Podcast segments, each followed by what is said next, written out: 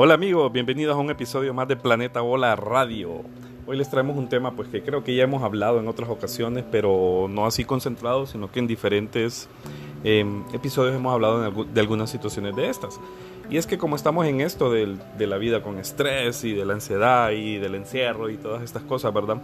De los, del cambio y de la resiliencia. Entonces, em, traemos hoy una pequeña plática sobre algunos hábitos em, sencillos, hábitos súper fáciles, súper sencillos, a veces eh, parecieran ridículos, pero que son de alto impacto y que se pueden hacer en, pequeños tiempos, en 5 o 10 minutos, ¿verdad? Que, que, son hábitos que nos van a ayudar de a poco, claro, no es que usted va a escuchar esto hoy y mañana va a ser más feliz porque lo puso en práctica todos al mismo tiempo, o sea, la palabra lo dice, son hábitos y se van adquiriendo con el tiempo y con la práctica constante, ¿verdad? Usted ya después ni cuenta se va a dar. Y yo me imagino que la gran mayoría de ustedes ya los practican, muchos de ellos, pero quizás no se han dado cuenta. Y si no los practican, pues yo les invito a que, a que comiencen a intentar hacerlos desde ahora.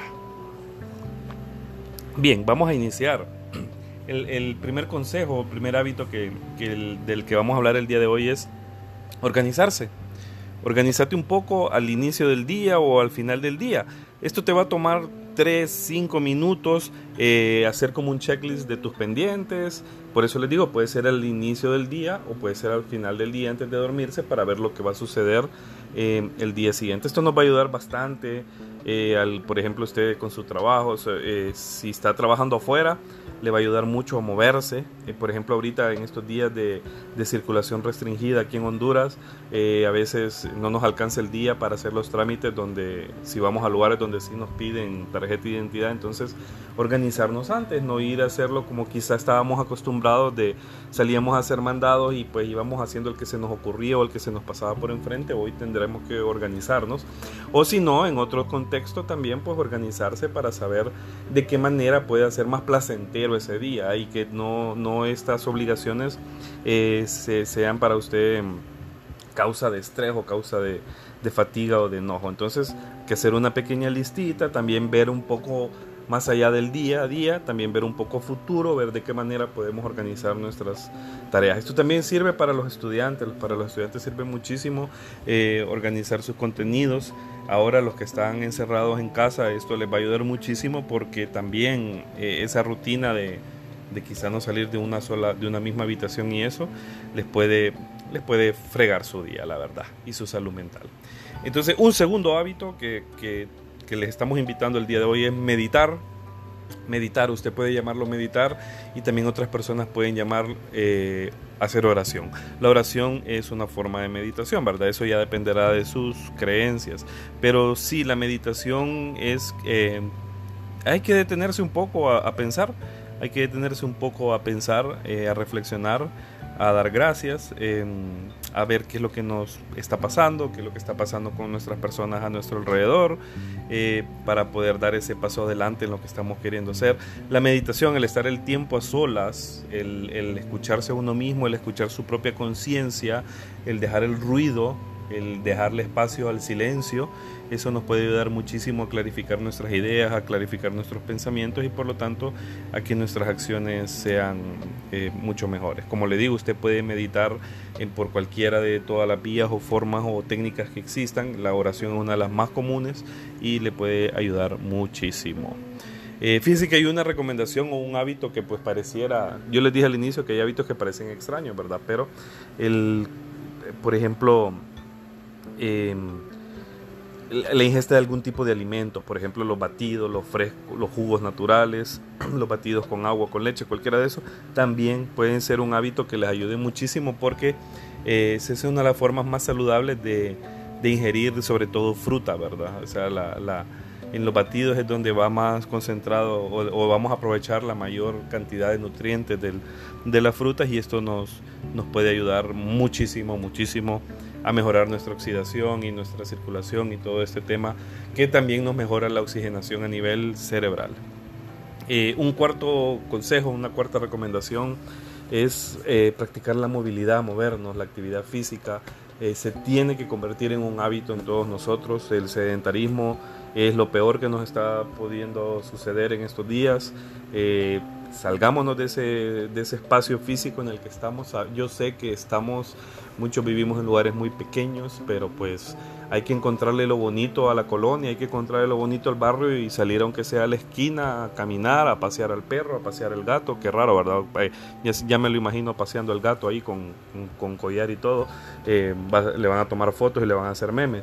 Pero bueno, o sea, hay que practicar esa movilidad si no tiene la posibilidad de hacer deporte de otra forma. Si la tiene, perfecto, hay que seguirlo practicando. Y como les dije la vez pasada, no es que tenemos que mentalizarnos y enfermarnos la cabeza de que, de que compramos una bici y tenemos que ser ciclistas y hacer eh, ir a Comayagua todos los fines de semana en la bicicleta, o que si corremos tenemos que correr 21 kilómetros todos los domingos. No, o sea, usted salga a caminar, usted salga, eh, suba las gradas y no el ascensor. O sea, practique esa movilidad que cuando menos se dé cuenta, su cuerpo va a resentir el sedentarismo. Un quinto consejo que se debe de convertir en, hábito eh, y que eh, pues eh, muchas veces lo descuidamos muchísimo y nos afecta al final y nos genera otra bola de nieve de problemas. Hay que aprender a hacer y a llevar un presupuesto de nuestros gastos de nuestros ingresos. Muchas personas hoy en día están con ingresos reducidos, otras personas están gastándose sus ahorros, otros están pues con sus ingresos normales pero con la incertidumbre de no saber qué va a pasar más adelante. Entonces es fundamental que usted comience a, presupuestar sus gastos, a hacer un punto de equilibrio entre lo que está recibiendo y lo que está gastando, ver en qué no es eh, obligación gastar en estos momentos ver cuándo se puede comprar ese, ese lujito que se quiere comprar, eh, dejar siempre, siempre dejar un porcentaje para el ahorro.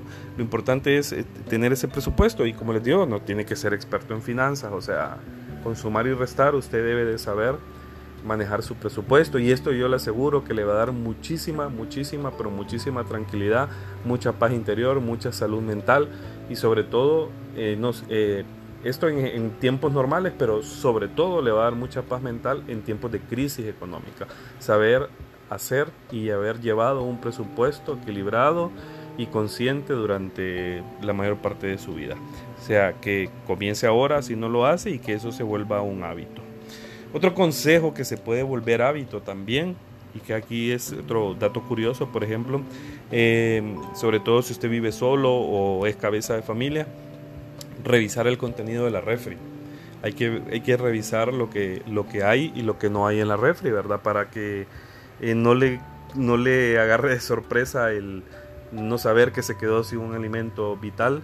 O por lo menos también para organizarse, por ejemplo, en lo que va a comer, lo que quiere comer, no estar como que no sea un problema más del día a día, tener que pensar qué es lo que va a comer y tener que ver cómo resuelve porque cuando abre la refri no se da cuenta de que no tiene ni lo mínimo para, para comer. Entonces, esto también eh, le, ayuda fácilmente y también, obviamente, va implícito un poco en el anterior, en el de manejar un presupuesto. Esto le va a ayudar. Ahí puede hacer una lista. Si usted no tiene refri de, ventanita de inteligente, ¿verdad? Que muy poca gente tiene, yo tampoco tengo, pero puede hacer una pizarrita o lo que sea para ver qué es lo que le hace falta y, esas cuestiones, que se convierta también eso en un hábito.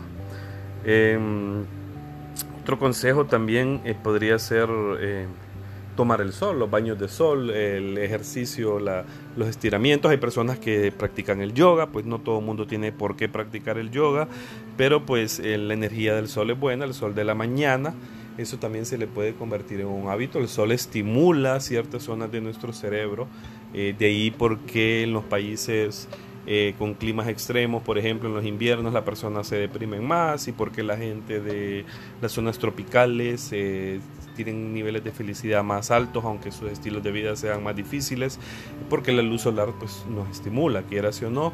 Y obviamente no es que le estoy diciendo que salga al mediodía a exponerse al sol porque le va a dar dolor de cabeza con estos soles de estos días, ¿verdad?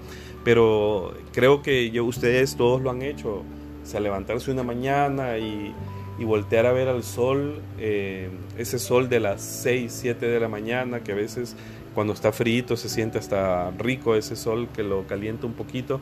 Ese sol, ese sol hay que saludarlo. A, pues no, no, crean que soy adorador del sol, pero pues al, como dice la gente, al astro rey y, eso nos ayuda y nos, nos, nos, llena, nos recarga de energía.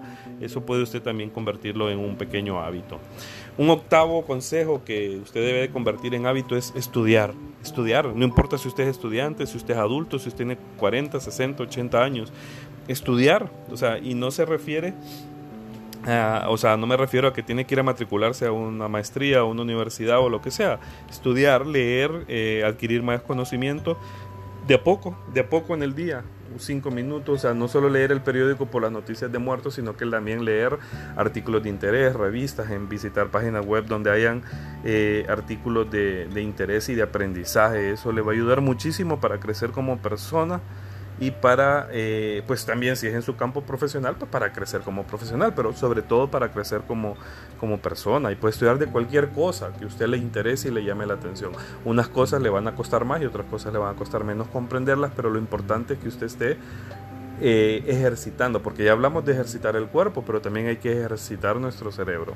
Recuerden que nuestro cerebro es plástico, se va moldeando con el tiempo.